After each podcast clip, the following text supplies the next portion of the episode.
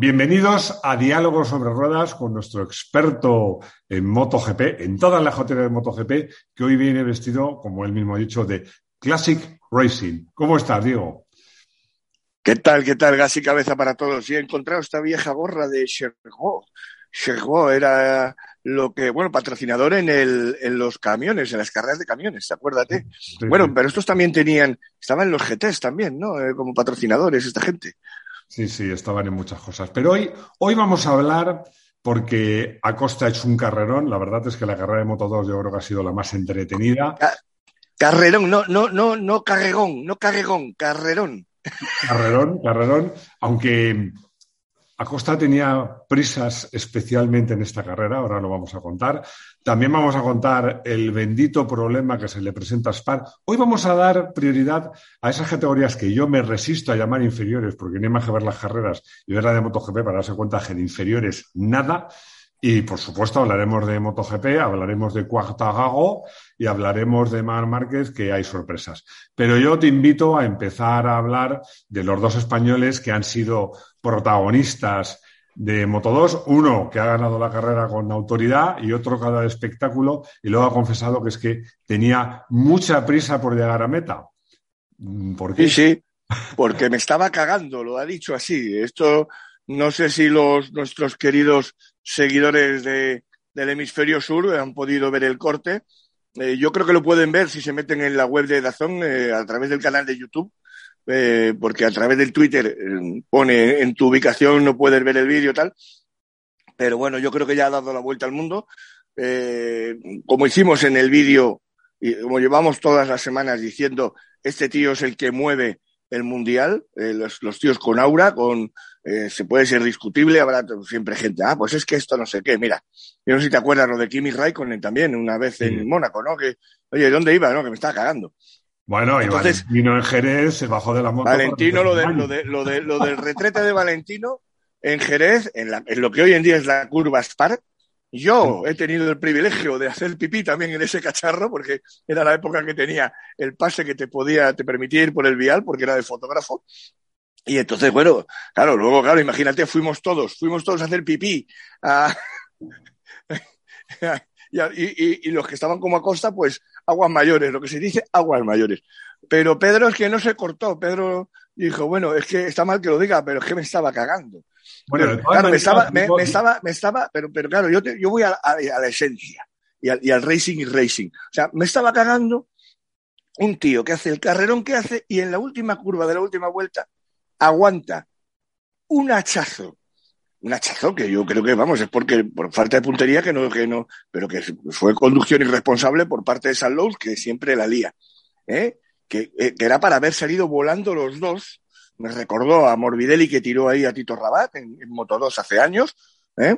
Entonces, bueno, y aguanta esa, esa tarascada, porque es que es alucinante, ¿eh? Porque, y bueno, y, aguanta la posición y entra segundo, ¿no? O sea, lo de, lo de Pedro, yo insisto, es el tipo de carrera, la que, la que se, la que protagonizó él ayer en, en Moto 2, en el Gran Premio de Alemania, en Sachsenring, 230 y tantos mil espectadores durante todo el fin de semana, éxito absoluto de entrada, y la gente que sabe de motociclismo máximo y está al frente de los equipos, ¿eh? y vuelvo ahí a señalar a Alberto Puch y a todos los que están ahí en onda, claro, dicen, pero coño, ¿quién es el tío?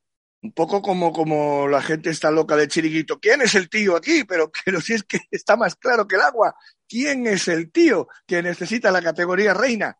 Bueno, yo de, todos modos, yo, a ver, nos vamos a reivindicar, nos vamos a reivindicar. Nuestra bola de cristal está muy afinada porque si vemos lo que contamos hace una semana, hemos acertado en casi todo. Yo lo que sí prometo es que esta vez voy a ser más comedido, no voy a decir tacos, no voy a decir palabras malsonantes.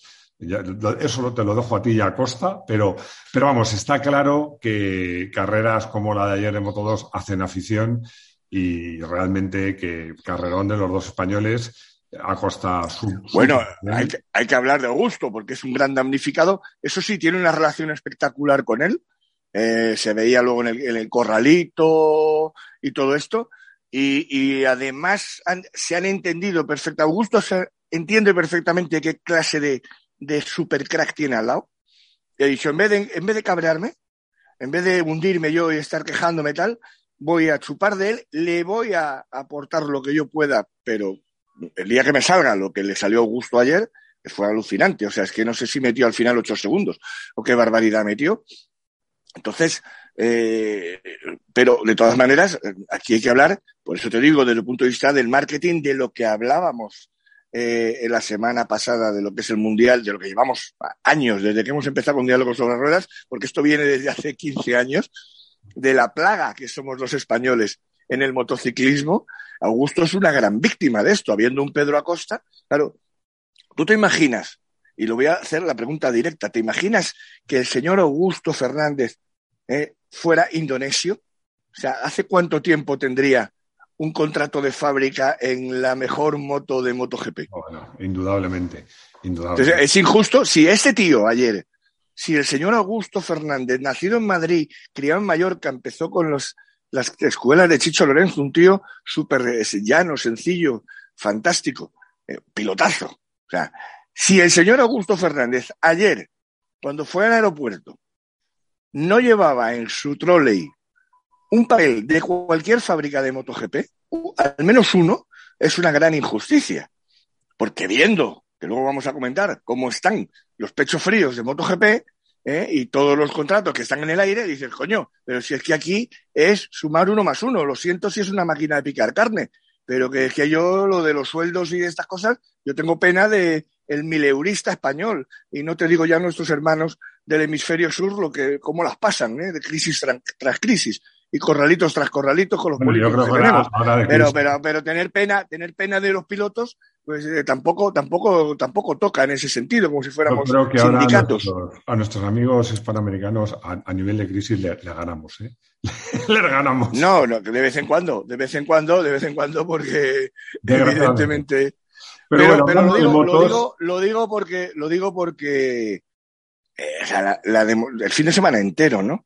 La demostración de Augusto es, es absolutamente demoledora, es una cosa tremenda. Por eso quería también darle su tiempo a él y que este tío debería tener ya sitio, sitio en... Pero claro, es español. Bueno, en cualquier caso, la carrera de Moto 2 fue de la que crean afición. Yo vuelvo a reivindicar que de categorías inferiores nada. Y como tú dices, para mí hay pilotos que en esa categoría que se merecerían estar en MotoGP el año que viene, más que algunos que ya lo están, pero de eso hablaremos al final. Pero también quiero hablar de otra, de otra categoría, eh, de Moto 3, donde Aspar tiene un problema, tiene un problema serio, ¿eh? Tiene un problema serio. Ahora, como diría nuestro ex jefe, bendito problema, bendito problema. Bueno, lo, dijo él, lo dijo él. Lo ha, lo ha bautizado él como bendito problema. es un problema, ¿eh? en este caso sí es a ver, hay una cosa muy buena. Y es que eh, mm, sabe más el diablo por viejo que por diablo. De estas ha tenido Spar muchas. En vez de llegar con la angustia de ganar el título de Moto 3, como lo ganó mm, recientemente con Albert Arenas, pues ahora lo que tiene es a una, mm, pues un poco lo que estamos hablando del, equipo de KTM en, en Moto 2, con Augusto y con Pedro, ¿no? Pues tiene que fue también el año pasado el caso Remy Garner y, eh, y Raúl Fernández. Tienes a dos tíos que empujan, que tiran, otros dos españoles, es que es acojonante, luego en Alemania hubo las rookies, perdona el inciso máximo, claro, y, y, y, al final ya había un montón de extranjeros y al final pues hay un tío que se llama Rueda, de Asbella Rueda, y al final ganó otro, otro español más, otro de, otro de Valencia, ¿no? Entonces es acojonante que, no, no, no, no sé qué hacemos, qué ADN ahí con el tema español, porque siguen saliendo, siguen saliendo, siguen saliendo. Y aquí en el caso estamos hablando de dos cracks, eh, como es eh, Izan Guevara, que tiene 17 años y cuando ayer por la tarde, a última hora, los chicos de Dazón le hicieron una entrevista a pie de paddock, ¿no? Ya terminadas las carreras y todo, ese tío, Izan Guevara, va y le dice a Ernest, no, es que los jóvenes vienen pisando muy fuerte. Y le dice a Ernest, coño, que tiene 17. Ernest, Ernest casi se muere, el pobre. Pero tío, que es que tiene 17 años. Y, le sale del coco, porque esto es un tema del subconsciente, de un tío que tiene 17 tacos, que va a cumplir 18 cuando pase Asen, es decir, si se sube al podio de Asen, tampoco va a poder brindar con el, con el Prosecco este que es el que tiene ahora de patrocinador, espumoso, que, que toque, ¿vale? ¿Eh? Entonces, porque no tiene 18 todavía. O sea, los, los 18 los cumple justo cuando, cuando pasemos este fin de semana que ahora viene Países Bajos, Asen. Y ya nos vamos un mes y pico por ahí a, de, que, me parece una ausencia demoledora también, pero bueno, de MotoGP. Eh, entonces, ¿qué pasa? Pero que claro, y este tío le sale del alma, en su, en su, hablando, hablando, a Izan Guevara, 17 años, la frase, bueno, no quería hacer una coña, le sale, es que los jóvenes vienen pisando muy fuerte, o sea, ahí tienes el epítome, la clave de en, en qué consiste el motociclismo hoy en día. son los niños de la guerra. Y un tío de 17 te dice, coño, que, que, que me vienen apretando por aquí. Y hizo, bueno, Izan hizo otro, otro, otro carrerón como lo de Augusto, alucinante, ¿verdad? Denis Foya, que era el grandísimo favorito a principio de temporada, todo el mundo pensaba que Denis era el que iba a arrasar. Y el Leopard, pues bueno, mmm, en julio que vamos a hablar de muchos temas, hablaremos de, de toda esta crisis de onda y de cómo está ya en la hoja de ruta de Honda abandonar Moto 3, todo el tema europeo, todo lo que ya también hablamos el, el, el mes pasado. Pero claro, es que estamos hablando de una categoría en la que mm, hacer carreras de, esta, de este tipo, ¿eh? en Moto 3, donde las motos son muy, muy, muy parecidas, son prácticamente idénticas, ¿eh? y, ganar esos mano a mano es alucinante, ¿no? Entonces, pero bueno, buena actuación del, del novato que quedó segundo en, en ¿eh? Eh, que yo le llamo Rider Chef, porque se llama David Muñoz, como el de nuestro restaurante, ¿eh? el tío este de Sevilla, de Brenes, eh, David Muñoz, un super crack, hizo una carrera, un salidón, un salidón, luego, pues evidentemente, es que es Moto 3, hachazos por todos lados, y, y por eso te digo que bueno, que Aspar lo que tiene demostrado en su histórico es que ya hace años ha tenido estos benditos problemas hasta el punto de que ha sido siempre tan exquisito en las posibilidades hasta final de temporada de cada uno de sus pilotos, que la gente más, mmm, más vieja del lugar recordará cómo hubo un año que se estaban jugando el título eh, eh, ¿vale? Y Héctor Fauvel. Entonces todo el mundo decía, bueno, evidentemente van a favorecer al piloto valenciano, piloto nacional de, de Aspar, y no, no, no, no, no. Eh, Talmaski acabó ganando el título por derecho propio en la última carrera y bueno, y Héctor se quedó siempre, eh, bueno, pues se quedó ahí, que es ahora el coach, por cierto, de Fermín Aldeguer en Moto 2, Héctor Faubel, y bueno, pues un tío que, que, te lo tenía todo para haber tenido ese título para toda su vida, como lo tiene hoy en día Albert Arenas, eh, pues no lo consiguió, ¿no? Con lo cual, mm, Aspar va a demostrar eh, un señorío como el que ya sabe tener en este equipo de darle a cada uno lo que necesita y que los dos tiren para adelante. De todas maneras, por cierto, se nos ha olvidado un apunte en Moto 2, que Vietti se fue al suelo. Exacto, cual, es que hay campeonato. Claro, claro, hay campeonato. No. Eh, no, y Vietti, y que Vietti era el tío que estaba ya en MotoGP para el año que viene. Sí. Y, y como cual... vivimos en la dictadura del último resultado, ahora la opción Vietti se ha desinflado.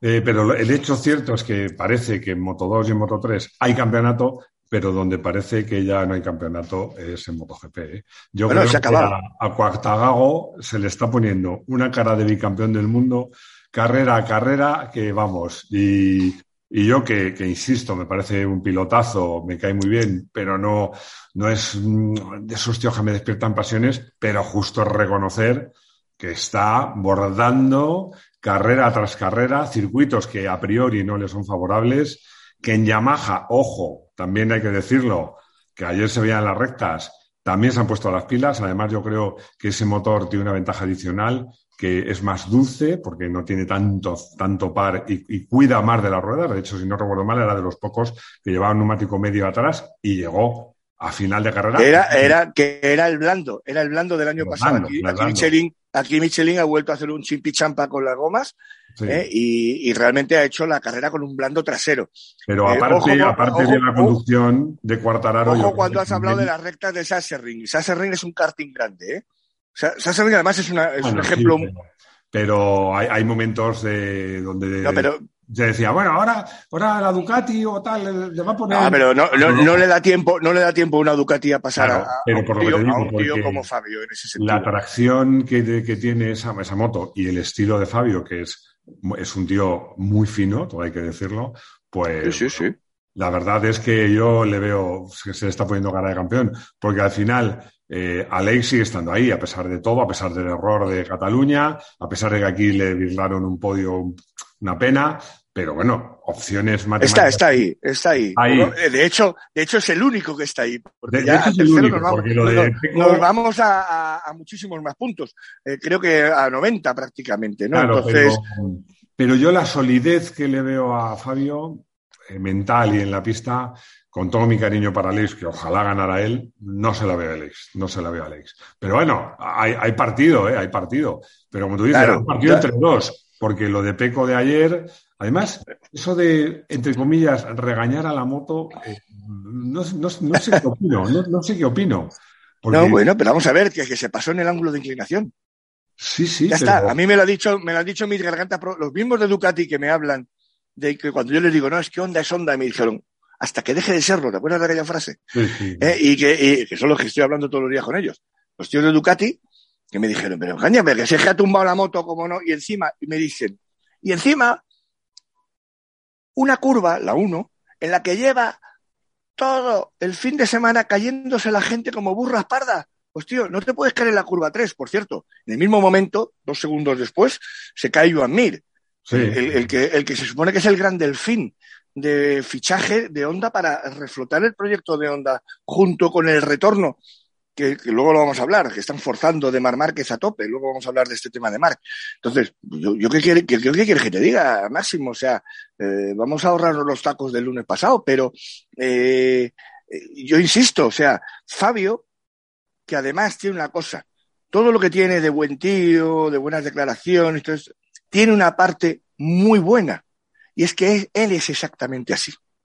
Sí, es decir, si fuera una pose, como pasa en otros eh, deportistas, eh, eh, entrenadores, que son los que llaman que se me, que mean es decir, que, ves que es falso, ¿vale? Que es una postura. Pero es que Fabio es así. O sea, Fabio es un tío que es así de humano, es, que es así. Y luego coge y se sube una moto y pilota como pilota. Con lo cual, una Yamaha, el único de Yamaha. Entonces, claro, mm, e, esa parte acaba vendiendo, primero porque, porque la victoria está ahí, o sea, la victoria vende mucho siempre, ¿de acuerdo? Claro. Y, y después también vende la autenticidad. Pero en los otros casos, lo que también hay es mucho de, de, de, de, sí, pero no. Y al final, si te caes, quiere decir que, tú intentas hacer buenas declaraciones, ¿vale? Pero que luego, mm, en cuanto estás en un box, se ve que, que hablan de otra manera, quiere decir que no, que no, que no, que no mean colonia. ¿eh? O sea, que son distintos. Y Fabio no. Fabio es un tío que hasta cuando tiene un problema grave en la moto, se baja tranquilo del box, habla tranquilamente con sus mecánicos y desde fuera, desde el lenguaje corporal, no se nota que esté, que esté jodido y cuando está cabreado, eh, que suele ser consigo mismo, por algo que, le, por ejemplo, se le salió la, visera el, el, sábado, ¿no? Miró para atrás, la visera del casco le hizo así y se le fue un anclaje. Pues ahí se desespera. Cuando le pasan estas cosas con la equipación, se desespera el tío. Pero, pero son cosas, insisto, muy naturales, ¿no? Entonces, ahí, que es un poco lo que se está también descubriendo del propio Aleix Espargaró.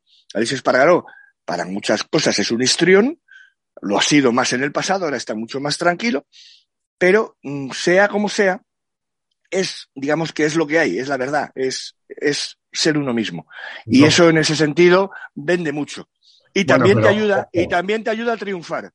Sí, estoy convencido de ellos, pero, pero vamos, insisto, Cuartararo impecable, pero Aleix ha estado ahí, porque son los dos únicos que realmente no han fallado, porque ha habido otros que, como Enea Bastianini, que también parecía en un momento dado que iban a, funcionar y, han encadenado unos grandes premios muy malos. Enea en este circuito, ¿no? Jorge Martín también tuvo su bache, la operación, no sé qué tal. Bueno, pero no, pero, pero, pero es una buena carrera. Un apunte muy rápido. Pero los que están ahí son siempre, hay dos que siempre están ahí. Los demás se van alternando, pero hay dos que siempre están en el fregado. Exacto, que son los que ponen. Suele ser Fabio por delante de Alex. ojo, con Zarco, ojo con Zarco, porque es un tío que acaba de, es otro de los que ha renovado, Zarco eh, lo, han, renovado en el Pramac, o sea que eh, por, contar cosas de mercado que sí que han pasado, hacemos un repaso muy rápido ahora que has nombrado Ducati.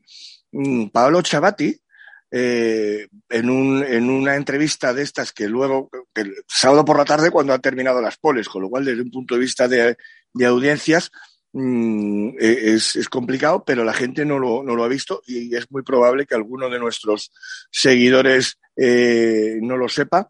El propio Paolo Chavati, al micro de Izaskun Ruiz, en una entrevista como siempre fantástica de Izaskun, eh, comentó que tanto Jorge Martín como Enea Bastianini están amarrados para Ducati para los próximos años y que el concepto acordado con ambos pilotos es el siguiente. Los dos tenéis el mismo sueldo, algo acojonante, que eso un team manager no suele hablar de eso. ¿Vale? Por supuesto no dijo la cifra, pero recalcó que ambos dos van a cobrar exactamente lo mismo y que a partir del año 23 tendrán exactamente la misma moto. La única diferencia serán los colores que decoran esa moto. Es decir, uno de los dos irá de compañero de Peco y el otro va al Pramac. Te digo lo que va a ser. Eh, eh, Jorge Martín va de compañero de Peco y Enea Bastianini se queda en el Pramac.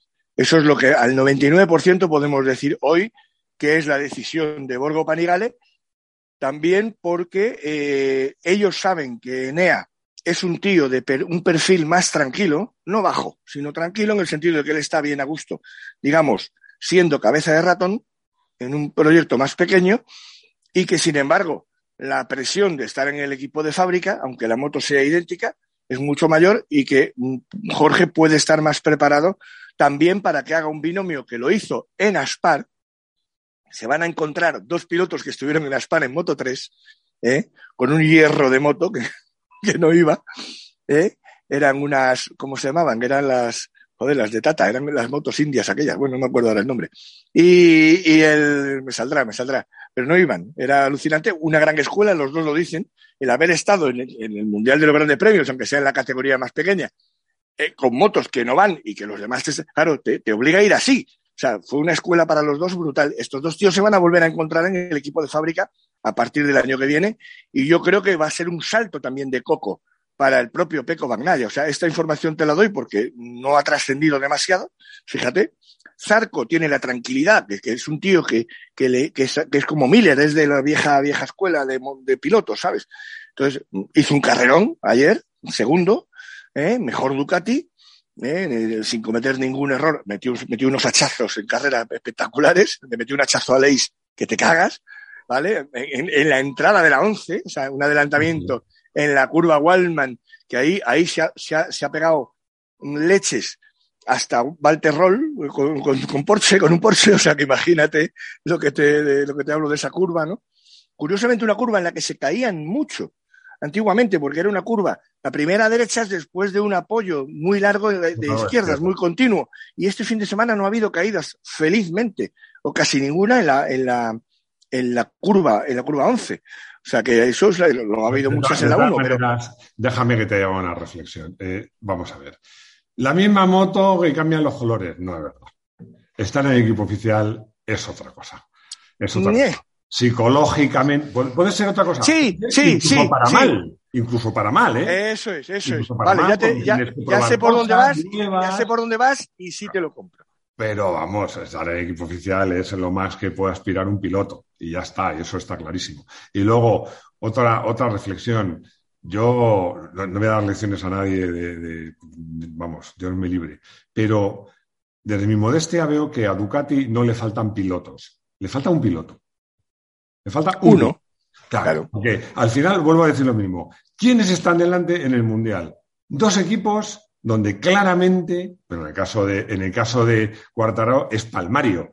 Hay un piloto que es el que está haciendo trabajo y los demás hacen lo que pueden. En el caso de, de, de, de perdón, de, de Cuartararo, la diferencia es abismal, pero ojo, en el caso de Aleix, esta vez Maverick estuvo más cerca, pero generalmente está unos muchos. No, no, no, no, arrancado. Pero ves por lo que es interesante ponerte a un tío al lado bueno, porque Aleix fue el que trajo a Maverick lo cuenta en una entrevista que se llama La Caja, que van sacando cositas y tal, que es muy interesante. Yo os recomiendo que vean La Caja de Aleix Espargaro, que vean todas, ¿no? Porque son, ahí se sueltan, es un formato en el que se suelta bastante los, los, pilotos, pero la de Aleix es un espectáculo porque te das cuenta de, de, el tío incluso se arrepiente de cómo era él en redes sociales hace unos años, metiéndose en todo, en política, en fútbol, en todo, contestando a los sus haters diciendo yo gano más en un mes más dinero que de lo que tú vas a ganar en toda tu vida.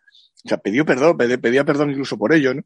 Es un tío que se ha, o sea, tiene, madurado, madurado. tiene, tiene, tiene un, un, una devoción absoluta a su familia, a su mujer, la, Laura la nombra constantemente de que nunca hubiera llegado donde está sin ella. Parece, o sea, es, es, un descubrimiento. Eh, como piloto, lo que me gusta de Aleix, que ayer. Yo, yo, yo, ya, lo, yo ya lo sabía y le y defendía mucho a Aleix cuando se le linchaba en redes sociales diciendo esta es una parte, digamos, de las redes sociales que no, que no, eh, que no, igual que, igual que tampoco son las redes sociales tampoco son la, eh, las urnas. O sea, luego vienen unas elecciones y pasa cosas que no, que la bueno, gente no tiene, que, que no tiene idea, ¿no? Cosa, hay una cosa que me gusta, sobre todo este año de Alex, es que yo ayer veía la carrera y pensaba eh, de Peco, uy, este lo mismo se cae, o de Bastianini, o del propio Zarco. Pero, macho, con Fabio y con Alex no tengo esa sensación. No, no, claro, claro, no, no te lo esperas. No, y. Eso que Aleix, y eso que Aleix tuvo un resbalón, pero claro, los tiene cuando en entrenamientos. Sí, sí, pero es algo que te. De, y yo creo que esa. Eh, o sea, eh, transmiten seguridad, transmiten seguridad. Exacto. Yo, yo, creo que eso vale mucho y yo creo. Pero en su proceso de madurez, que, que me voy siempre por los cerros de Ubera, que es algo que quiero, que quiero resaltar aquí. Tú, tú vienes el propio Aleix. eh, eh, exacto. Aleix eh, Aleix cuenta una cosa que es demoledora. Y es que él se trae a Maverick Viñales y le dicen, todo su entorno, le dice, pero bueno, estás loco, porque Maverick es un pilotazo y al final te estás metiendo el lobo dentro del, dentro del box, ¿no? Porque, claro, eh, acabará discutiéndote tu liderazgo en el proyecto de Aprilia. Y justo el año que Aprilia cambia, que ha sido este, que se sabía que Aprilia iba a hacer, digamos, un salto de calidad hacia adelante. Lo que nadie esperaba fuera es este pedazo de salto de calidad. Entonces, ¿qué ocurre, Máximo? Pues algo muy, algo muy curioso que el mismo Aleix reconoce. Que no, no, es que ponerte a un tío bueno al lado hace que tú mejores. Es que, quiero decir, todo se pega. También lo malo, también la mediocridad. O sea, los grandes líderes, por ejemplo, coño, eh, eh, que en paz descanse Enrique Hernández Luque mientras fue, porque ahora está aquello como está, y desde hace ya tiempo que era muy mayor ya estaba en, en Deguace. Pero, ¿por qué Luque Motorpress llegó a ser lo que era? Porque Enrique no tenía ningún ataque de cuernos en contratar a los mejores siempre en cada cosa. Eso lo llamaba, no tenía. La, la, que se decía entonces que, que, la cuota de mercado tenía había una cuota de talento que era pareja a la cuota de mercado. Eso, eso entonces, eh, no, pero, esto, esto, contigo, pero, esto, esto, funciona así. Entonces, pero, Tú imagínate. vamos, vamos a, a, porque además nos hemos alargado mucho y yo quiero, no quiero dejar de hablar de dos cosas. Una no, no, hay que hablar de Mark, hay que hablar de Mark. No, bueno, antes de hablar de Mark, vamos a cerrar con eso, hemos hablado del salto hacia adelante increíble de Aprilia. Yo quiero hablar del salto hacia atrás increíble de Honda. Jamás ¿Eso? me imaginé que en un gran premio solo iba a caber una Honda en último lugar. Alucino. Sí. O sea, hay que tomar medidas drásticas porque Honda no merece esos resultados. Está además, si no recuerdo mal, la última, por lo menos en constructores, seguro. Y, no, no, sigue, sigue. Y de equipos, y de equipos. De equipos. Y, primera bueno. vez en 40 años. Primera vez en 40 años. Dato de Nacho González, que fue el primero, luego todo el mundo ha hecho artículos. El primero que lo puso fue Nacho, de motociclismo, un colaborador de motociclismo eh, de los de ahora de nueva generación que está todo el día currando, que hace unos artículos uno detrás de otro fantásticos. Y Seguro que, que lo puso nada más. A... ¿Eh? No, no, no, no, hablar de la competencia. En, de, o sea, una cosa es que tengamos bonomía, otra cosa es que seamos tontos. No, no, no, no, no, porque la gente, la gente sabe, la gente sabe perfectamente que después de que, que esto es como lo de Aleix, hay que, hay que tener siempre los rivales buenos. Y, y, y, hombre, yo lo celebro, por, pero sobre todo porque ya sabes que yo todo lo que la gente que da su, las primicias me gusta decir quién es. Pero aparte es esto, es que el dato es Pero no, demoledor. no yo, que no, medio, yo que no, yo que no, yo que no soy, yo que no soy muy amigo. Sí, porque además Nacho lo puso en su Twitter. Con lo cual, no, bueno, bueno, a lo que voy. Eh, son 40 años, 40 años puntuando siempre en alguna carrera. Es la primera vez que, bueno, entonces ya, mm, claro, lo que pasa es que este lunes no podíamos decir, va a hacer un vídeo que se llamase Onda Alerta Roja, porque es que es el vídeo del lunes pasado. Entonces, entonces, el lunes pasado ya pusimos los mimbres de lo que de lo que se ha constatado este fin de semana y que siguen. Es que Onda sigue agarrada al fondo. Está escarbando, está agarrada al fondo y escarbando. No solamente que, que no, no está dando una patada para salir hacia arriba. Entonces, claro, ¿dónde está esta, la solución? Pues mira, hoy te puedo dar la noticia, porque es una nota de prensa que mandan, en el que Alberto Puig ya está apretando a Mar Márquez para que reaparezca por los circuitos, aunque solo sea para ver de primera mano qué es lo que estamos haciendo. Es decir, es muy probable que monten a Mark en un avión para llevarlo a Asen, aunque solo sea a pasearlo. A ver qué, con el brazo así, ¿qué va a hacer Mark? ¿Qué va a hacer Mark? Mirar, mirarla, esto es como el Cid, que lo subieron en el caballo después de muerto. O sea, decir, a Mark, yo creo que hay que dejarle tranquilo, hay, que dejarle tranquilo, y, luego que le esperan para septiembre, que le esperan en activo, lo dijo Alberto Puig el sábado en el inicio del Libre 4. Otra vez al micro Izaskun, como siempre, le apretó ahí y se dijo, ¿esperáis a Mark para final de temporada? Y dijo Alberto, sí, Mark tiene que ser el protagonista del desarrollo de la moto 2023. Así, con dos cojones. O sea, quiero decir, justo, justo lo que te conté yo, justo que te, lo que te conté yo, que el entorno de Mark estaba forzando desde que, desde que esta operación de la Clínica Mayo se lleva a cabo, es decir, oye, que en Misano hay un test el lunes después de la carrera importantísimo de esa moto 2023 y me reafirmo en lo que te conté hace semanas. Y es que Honda ya trabaja dentro de la MSNA, ¿eh? dentro de las instituciones del campeonato, diciendo, oye, si Mark se pierde esto, dejadnos hacer un test específico, que sería un escándalo, una tal, no sé qué, pero claro, ¿qué está diciendo Honda? Oye, que en el año 20, eh, Yamaha, abristeis los motores eh, y os hicieron un castigo de señorita Pepis.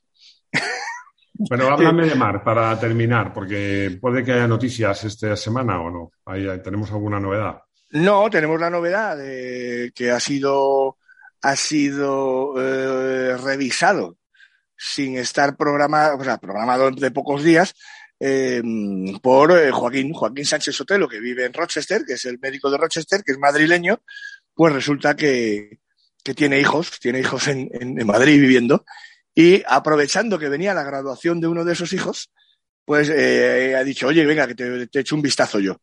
¿Qué ocurre? Que como esto se está, eh, digamos, mmm, contando, se está haciendo una comunicación más en, propositivo, ¿verdad? Pues eh, Mar Márquez posteó él el primero, además, visita con Joaquín, con el medio, con los que están en la Ruber, mm, que trabajan codo a codo, nunca mejor dicho, con, con Joaquín, que es Antuña y Cotorro. ¿Eh? Entonces los tres con Marc, ahí la foto, eh, luego Joaquín viéndole el brazo, tal, no sé qué, una revisión. podemos estar tranquilos, va todo según lo previsto. Y, y todo va según lo previsto, pero mientras le hagan caso a Joaquín, es decir, Joaquín ha dicho, mmm, quieto parado este tiempo. Luego le dijo, mm, ahora puedes pasear por los perros. Mar lo va posteando todo. Ahora a andar por la piscina, andar con el brazo puesto, andando por la parte de la piscina, digamos lo que es eh, un entrenamiento, porque es importante eh, que haya ejercicio físico del resto del cuerpo, pero la inmovilización del brazo, ¿vale? Sobre todo es muy importante las posturas de dormir. Por eso, hombre, Asen es un vuelo de dos horas a Ámsterdam y luego el coche y tal, pero todas esas posturas, cuando tú ya viajas, te concentras menos y a lo mejor pues puedes tener algún tipo de cosa, ¿no? Por lo tanto, eh, claro, luego, luego eh, Joaquín vuelve a principio de mes, en julio, y le volverá a ver. Entonces, yo creo que el seguimiento que se está haciendo con Mark es muy bueno. Eh, la operación ha sido un éxito. Mark es eh, desde el punto de vista de lo que es el cuerpo que tiene, pues es, la leche, evidentemente, pero lo que a mí, eh, lo que quiero poner como información, luego cada uno que lo juzgue como quiera, es que ya es la propia onda, de, con su team manager al frente, Alberto Putzel, que no se esconde y dice, no, no, que está, esperamos a Mark, esperamos a Mark y que venga lo antes posible, ¿eh? y que hay que hacer, y que hay que hacer la moto. porque es que a lo mejor... Como tú has dicho, eh, la moto es importante, las carreras son importantes, pero lo más importante... Pero Mark, es mucho, pero la salud es lo primero. Porque ese brazo, además, le tiene que acompañar toda la vida. No, no pero fíjate el escenario.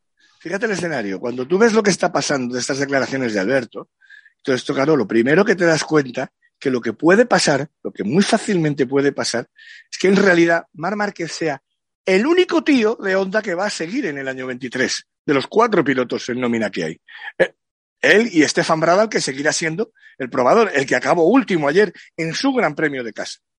Que esa es otra. Stefan Bradal, campeón del mundo de Moto 2. O sea, que no fue capaz de pasar a Raúl Fernández, a, a Darren Binder, a, a los rookies. Quiero decir, o sea, que también hay que, hay que analizar también cómo es la vida de los pilotos cuando realmente apagan el chip, que, es tremendo. Yo lo que creo es que Honda tiene que tomar decisiones valientes. Y drásticas. Y, drásticas y, mi opinión, modestísima. ¿eh? Es que debe dejar que Mark se cure de verdad. Bueno, yo creo que ya hemos llegado al final.